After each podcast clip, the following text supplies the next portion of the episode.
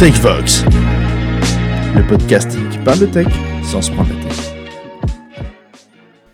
Bonjour à tous et bienvenue sur TechVox, le podcast qui parle de tech sans se prendre la tête. Nous voici de retour, euh, nouvelle semaine, nouvelles actus et nouveaux, euh, nouvelles informations sur la tech. Aujourd'hui, on va vous parler de deux sujets.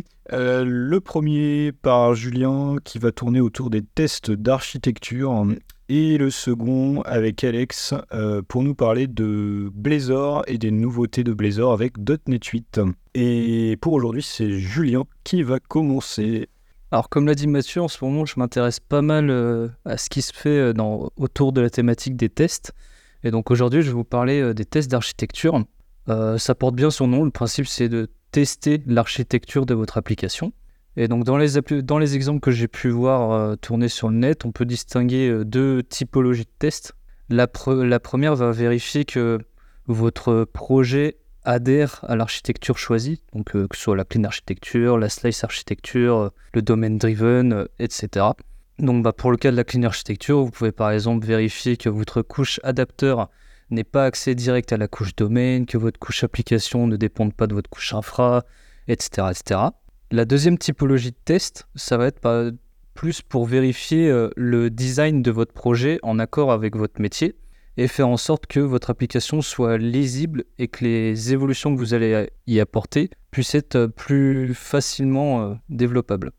Donc ça va, ça va passer par du nommage spécifique de services, des objets qui sont contraints en mode sealed, l'interdiction d'utiliser certains types pour, enfin d'utiliser certains types, par exemple faire en sorte que tous vos DTO soient déclarés en tant que record et non en tant que classe. C'est ce genre de test qu'on peut retrouver dedans. Parmi la vaste, le vaste nombre de librairies qui permettent de faire ça, j'en ai, ai ressorti deux. Il s'agit de ArchUnit.net, qui est un homologue de son, qui est un fork de son homologue en Java, et euh, NetArchTest, qui pour le coup vient totalement de, du monde .NET. Les deux se basent, sur de la réflexion et de la lecture d'arbres syntaxiques afin de vous mettre à disposition une API Fluent, c'est la mode en ce moment, pour écrire vos tests. Mais alors du coup, la question qui se pose, c'est quand est-ce que qu'on doit mettre en place ou qu'on peut mettre en place ce genre de, de test? J'ai distingué trois cas. Le premier, ce serait si on a une équipe jeune, ça évitera de faire énormément d'allers-retours et de passer beaucoup de temps sur les, les reviews des pull requests. Euh, si vous avez une équipe soit conséquente, soit amenée à grandement scale, euh, là pareil, ça favorisera l'intégration des nouveaux développeurs sur votre projet. Et le dernier cas, c'est plus concret, c'est je le vois vraiment s'appliquer dans le cas d'une application euh, évolutive développée en ESN pour un projet au forfait. C'est typiquement la typologie de projet où bah, vous allez avoir une période de build, une période de TMA avec des correctifs et des évolutions. Ça va durer dans le temps et vous allez avoir des équipes qui vont être tournantes le fait d'avoir ces tests-là, ça va faire en sorte que euh, bah, vous allez pouvoir euh, facilement développer votre application et l'évoluer au fur et à mesure dans le temps. De votre côté, est-ce que vous avez déjà entendu parler de ces tests? Est-ce que vous l'avez déjà mis en place? Euh, J'attends vos retours.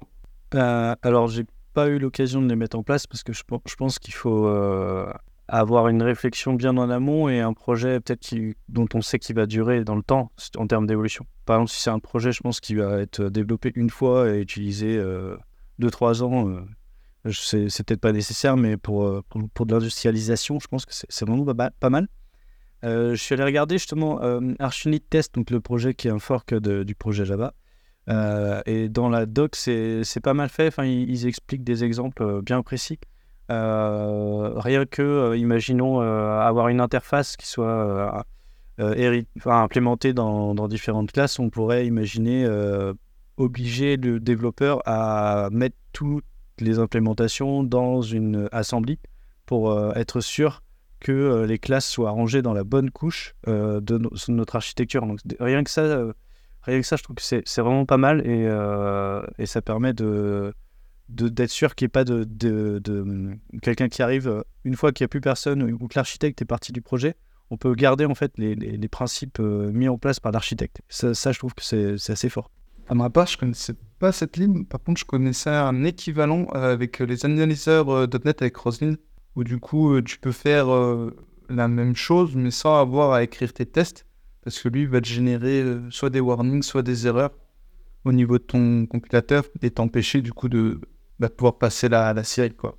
J'ai plus les noms exacts, mais je pourrais, euh, je pourrais les, les, déposer. Il y en a plusieurs qui font ce, ce type de, de, fonctionnalité. Bah, c'est le principe d'un analyzer où effectivement tu remontes directement au niveau de ta build euh, les erreurs. Après, je, pour, pour ma part, j'ai jamais développé d'analyzer. Je sais pas si tu peux aller aussi loin qu'avec des tests unitaires, enfin des tests d'architecture. Mais... Tu as des analyzers qui sont, qui sont définis pour des patterns.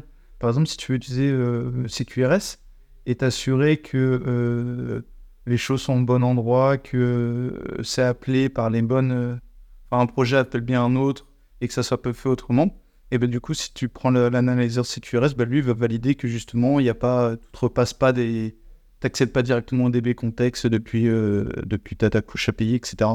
Après, l'avantage que je vois dans ces librairies, c'est la lisibilité, peut-être par rapport à un analyzer, parce que là, la, syntaxe c'est très simple à lire en fait. Quand on regarde le code, bah, c'est un peu comme du link, voire, voire encore plus explicite, parce que, enfin, faut, aller voir la syntaxe pour comprendre, mais, je trouve que c'est peut-être plus facile à maintenir. Après, si on part sur les analyzers et Roslyn, l'avantage c'est qu'on n'a pas l'adhérence avec ce, cette librairie. Après, si tu as la main sur l'analyzer, tu sais ce qu'il y a dedans, tu connais les codes. J'avoue que là, euh, sur mon projet actuel, j'ai mis en place deux, trois analyzers de différentes librairies que j'utilise. Enfin, c'est pas évident de retrouver la règle que tu veux. Enfin, c'est un code, quoi. Donc, euh, bon. Alors que, comme tu l'as dit, ton test, euh, tu peux mettre un message clair, tu peux mettre ton test. Enfin, c'est plus facile à retrouver, je pense. Et, et de, de, mon point de vue de développeur, quand j'ai un test qui casse, je vais aller voir d'où vient le problème quand j'ai un warning, si j'ai le temps, euh, je vais m'y intéresser, mais on sait tous ce qui se passe, on va dire, sur les projets où, on n'en a pas. Euh, et si j'ai une erreur, je vais me dire ah bah pourquoi ça marche pas, c'est pas normal. Alors que quand j'ai un test qui casse, je sais que ça vient de moi. Je me dis euh, bah j'ai cassé quelque chose. Quand la compilation marche plus, je me dis bon là il y a un problème, euh, le CS proj, voilà qu'est-ce qui se passe, faut que j'aille supprimer le dossier bin, le dossier obj pour recompiler, etc. Je vais pas tout de suite aller voir ce que j'ai modifié. Typiquement, c'est un... C'est pas forcément un problème, mais c'est quelque chose que je constate sur mon projet actuel. C'est que je suis amené de plus en plus à passer certains codes en sévérité erreur parce que je considère que ça touche à l'architecture du projet, que ça met en danger certaines fonctionnalités. Et du coup, c'est comment tu vois les tests d'architecture? Est-ce que tu considères que c'est critique ou pas pour l'évolution de ton projet? Moi, je pense que oui. Et du coup, bah, autant faire des tests plutôt que de prendre le risque d'en avoir un analyzer et que quelqu'un mette la sévérité à warning ou info. Quoi. Je suis plutôt séduit par cette approche-là. Après, je me pose quand même la question de euh, qu'est-ce qui est le plus intéressant en termes de temps et d'efficacité entre euh, écrire ce type de choses-là, là, qui, qui demande quand même un, certain temps, une certaine réflexion et, et évidemment, il faut les maintenir en fait derrière parce que ton architecture, elle est, elle est, elle est, pas, elle est pas statique, elle, est, elle peut être amenée à bouger. Alors, euh, pas forcément dans la profondeur, mais néanmoins, elle peut, elle peut amener à bouger. Vis-à-vis de faire une bonne acculturation de ton, équipe, et du coup, euh, leur donner directement les bonnes bases, euh, leur passer les, bonnes pratiques, et, euh, leur expliquer comment fonctionne l'architecture de ton projet. J'avoue que j'ai du mal à me positionner entre ces deux solutions-là. C'est pas, pas évident, je pense, de choisir en soi, euh, même si tu apportes la culture de, ton équipe, enfin à ton équipe pour leur dire comment faire, toujours susceptible d'avoir des, des, cas qui, euh, qui divergent. Et du coup, si tu n'as pas de une des deux solutions, que ce soit l'analyzer ou euh, que tu écrit tes tests, du coup, il y a toujours quelque chose qui va passer sans, sans que tu t'en aies rendu compte. Et c'est au moment où tu es dessus, tu vas faire Ah merde, euh, bah voilà, c'est passé. Et, et, la problématique dont tu parles, c'est, euh, enfin, surtout Alex, le. Enfin, on connaît le linter euh, sur les projets TypeScript, etc. Tu te retrouves avec tout un ensemble de règles et après, au final, les personnes font disable euh, uniquement pour la ligne ou pour le fichier courant parce qu'au final, ouais, euh, bah mince, j'ai besoin de faire ça, mais du coup, c'est proscrit, etc. Enfin voilà, c'est des problématiques rencontrées.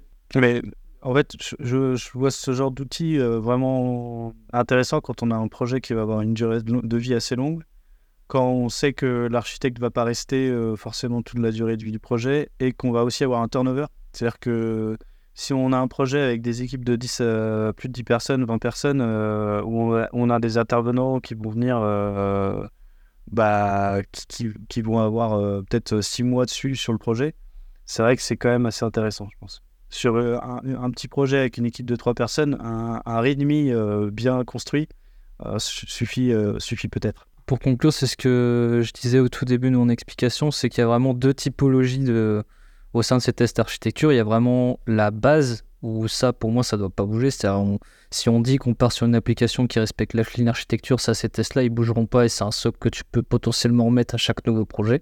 Et après, c'est voir la volumétrie des deuxièmes tests qui vont plus être propres au métier et où là, bah, c'est à juger en fonction de la taille du projet, la taille de l'équipe, savoir euh, est-ce qu'on reste sur des tests minimalistes ou est-ce qu'on en fait un peu plus, mais du coup, il faut que les équipes soient formées pour être capables de les faire évoluer dans le temps. Ok, super. Bah, écoute, merci Julien, c'était super intéressant. Euh, on espère pouvoir implémenter tout ça dans des projets et vous, en reparler avec une expérience un petit peu plus, un petit peu plus concrète. En tout cas, c'est très séduisant du coup, on va switcher avec Alex sur la partie euh, Blazor. Euh, au moment où va sortir cet épisode, je pense que .NET 8 sera soit déjà sorti, soit quasiment sorti. Euh, je pense que ce sera plutôt quasiment sorti, ce qui devrait sortir un tout petit peu avant la .NET Conf. Donc on va faire comme s'il était sorti, en espérant que Microsoft change pas trop les choses. Normalement, c'est plutôt bien parti. donc là, Alex va nous parler de Blazor, des différents modèles d'hébergement un petit peu qui vont venir avec .NET 8 et des nouveautés que ça va impliquer. Alors Blazor, euh, pour euh, resituer un petit peu, euh, c'est un, framework web principalement. on peut aussi faire des, applications standalone avec, mais l'objectif c'était d'abord de, faire du web, qui est sorti il y a déjà quelques années. Je crois que ça fait 5 ans à peu près qu'il est, qu'il est, qu'il est là. Il n'a pas gagné beaucoup de parts de marché, on va dire, euh, à cause d'un principal défaut qui, revient souvent, euh, c'est euh, la nécessité, si on veut faire des, interactions avec le, en ayant des, choses qui s'exécutent sur, le, sur le poste client qui nécessitent le téléchargement de .NET WASM, donc euh, c'est un petit runtime.NET entre, entre, guillemets qui, s'exécute en WebAssembly sur le, navigateur client. Et le téléchargement de, cette, de ce petit package qui n'est pas nativement porté par les navigateurs, parce que développé par Google notamment, euh, ce, petit, ce petit package, il fait quand même, euh, au moment où je vous parle, il fait 8,19 mégaoctets. Donc euh, ça a mis pas mal de freins à certaines personnes euh, dans le sens où, euh, comparé à du React, le bundle en fait pour, pour lancer le, site était un peu plus gros et du coup on avait un temps de lancement qui était un peu plus long. et en fait, en .NET 8, Microsoft a proposé une solution pour adresser ce souci. Donc je vais faire un petit rappel sur la manière dont peuvent euh, fonctionner les pages en, Blazor euh, en .NET. On peut avoir des pages statiques, donc euh, là c'est très simple, hein. c'est des pages qui n'ont pas de contenu dynamique, c'est du HTML pur. Donc là, Blazor, il va le servir de manière classique. Il y a ce qu'ils appellent l'interactive server rendering, donc le SSR, donc c'est le server-side rendering qu'on peut retrouver dans du Next.js par exemple, si on fait un parallèle avec, avec React. Donc tout s'exécute sur le serveur. Euh, et dès qu'on a de l'interaction, on va avoir euh, une WebSocket qui va s'ouvrir avec du signal R pour communiquer avec le serveur. Et en fait, le serveur va euh, mettre à jour juste la partie de composants qu'il faut modifier. Et il y a une, une autre approche qui existait déjà, c'est l'interactive WebAssembly. Donc c'est dans cette, cette approche-là qu'il y a le téléchargement du .NET WASM donc du, micro runtime.NET qui est téléchargé sur le client, qui permet d'avoir des composants qui sont complètement euh, indépendants du, serveur et qui vont se mettre à jour côté client. Ils vont s'exécuter en C Sharp, euh, en WebAssembly, sur le poste. C'est pas du JavaScript. Donc ça, c'est important de, l'avoir en tête. Et ce que propose euh, notamment, enfin, ce que propose Microsoft notamment avec le .NET 8, c'est d'avoir un mixte entre l'interactive server et l'interactive WebAssembly, ce qui s'appelle l'interactive auto. Euh, donc c'est dès qu'on va avoir des interactions utilisateurs, d'avoir euh, un fonctionnement hybride. Et en fait, ça veut dire qu'on va avoir les deux fonctionnements quand on va arriver sur une page interactive euh, avec un composant de ce type. La première partie va se passer en interactive server, ça veut dire que le, le rendering, enfin la le, le, HTML va être généré côté serveur pour ce composant. On va avoir la WebSocket qui va se mettre en place avec SignalR pour échanger entre le client et le serveur. Et euh, il ne va pas y avoir euh, de délai euh, d'utilisation du composant parce qu'il n'y a pas besoin du .NET WASM. Donc, dans une première partie, le, composant va, fonctionner comme si c'était du SSR, donc avec du server-side rendering avec une WebSocket.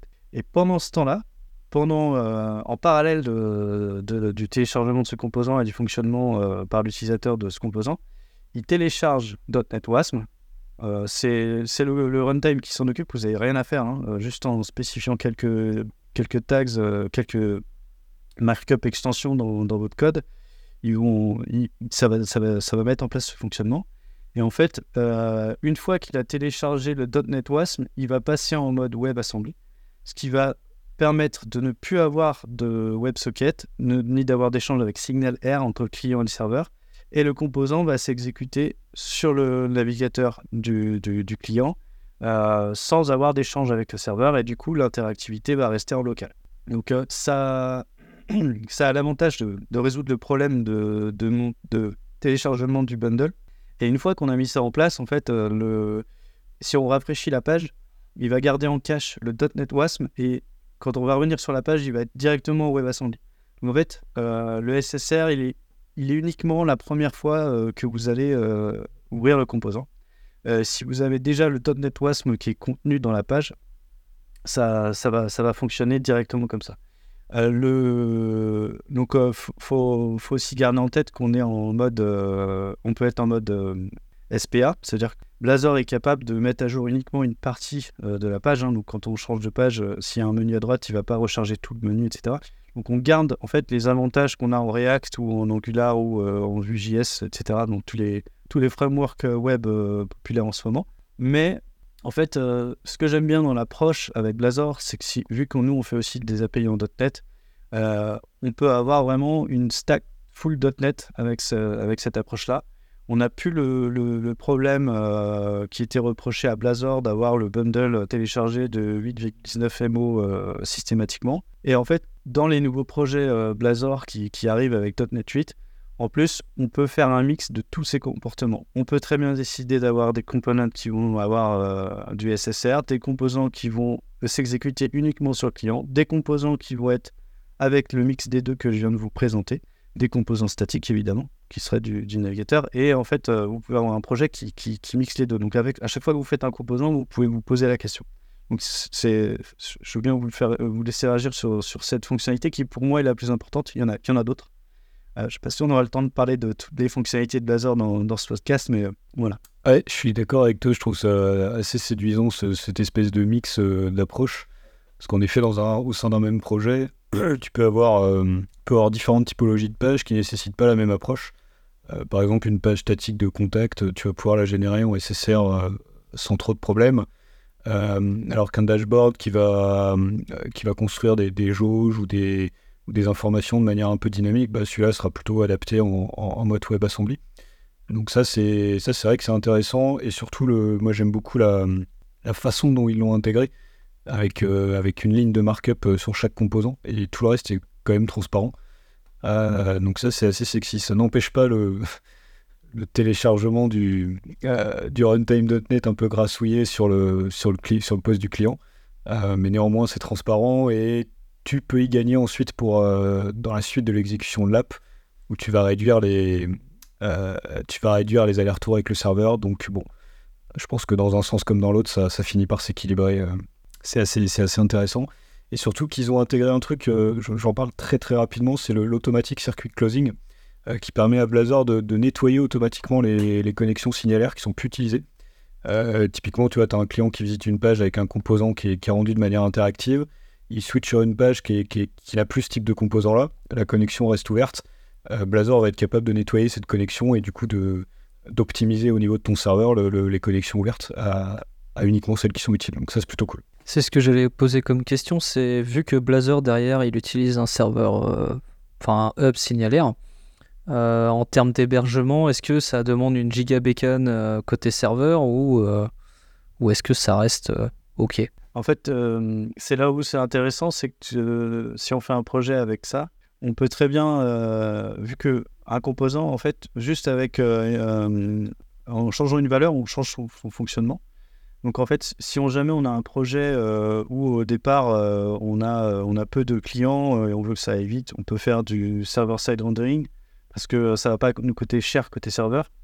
on va avoir des échanges signal R, mais le on peut faire des économies dans un second temps. En fait, si on a plein d'utilisateurs qui arrivent, passer en mode euh, bah, tout, se tourne tout se passe chez les clients et euh, la, ressource processeur pour générer les pages et, c'est exécuté chez eux.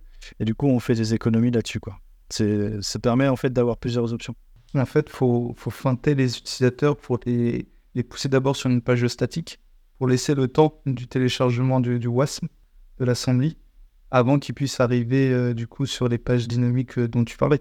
Bah non, justement, enfin, euh, si tu fais du mix des deux, au départ, ça va être en server-side rendering justement. Tu peux avoir une interaction, ça va se passer côté serveur et il va télécharger le, WASM tout seul. t'as pas, pas besoin de lui préciser. Mais si, si, tu veux juste faire du, du WASM, en effet, bah, tu remets une page avec un loader. Mais ça, c'était ce qui était possible déjà en .NET 6, on va dire. Je, parlais pour limiter les coûts. Parce que pour avoir fait un peu de, signal R, ça, ça chiffre rapidement. Et du coup, si tu as énormément d'utilisateurs, euh, bah, ça peut aussi coûter cher. Ouais, je pense que dans le cas d'un site à grosse audience, euh, ou alors quand tu as des gros pics d'utilisateurs, je suis pas certain que ce soit la solution idéale, ou alors il faudrait trouver des moyens pour, euh, pour optimiser, pour optimiser le, les connexions signalaires. Mais c'est la question que j'allais poser ensuite. C'est si, si je me trompe pas sur Blazor, t'as pas la main sur le serveur signalaire qui met en, met en route derrière. Du coup, euh, ouais, le, contrôle euh, sur ce hub, sur les connexions qui créent et tout, euh, c'est limité. ce qui serait intéressant, ce serait de voir des benchmarks en fait entre Blazor, Next.js et Remix par exemple, enfin qui, qui, sont des, des, concurrents côté côté JS. Mais pour d'un point de vue développement, moi, je, voulais quand même appuyer sur le fait que nous, on fait souvent des projets avec, du React et des API en .NET, et on a la problématique des classes et des, des, types et des interfaces qui sont à redévelopper des deux côtés. Il y a T3 Stack qui propose ça avec tout est en JavaScript et l'API, le, le, le backend est en JavaScript, l'API en JavaScript. Pour moi, en fait, c'est un peu l'équivalent .NET euh, l'avantage, c'est que derrière, il y a Microsoft et on est, on est sûr que ça va être maintenu euh, pour, pendant un bon moment. Euh, contrairement à T3 Stack qui est totalement basé sur des technologies open source, que ce soit React, Next.js. moi aussi, je rêve d'un monde où on fait que du C Sharp. Ça serait, génial. Après, le problème dont tu parles, c'est qu'il faut recréer des classes, etc.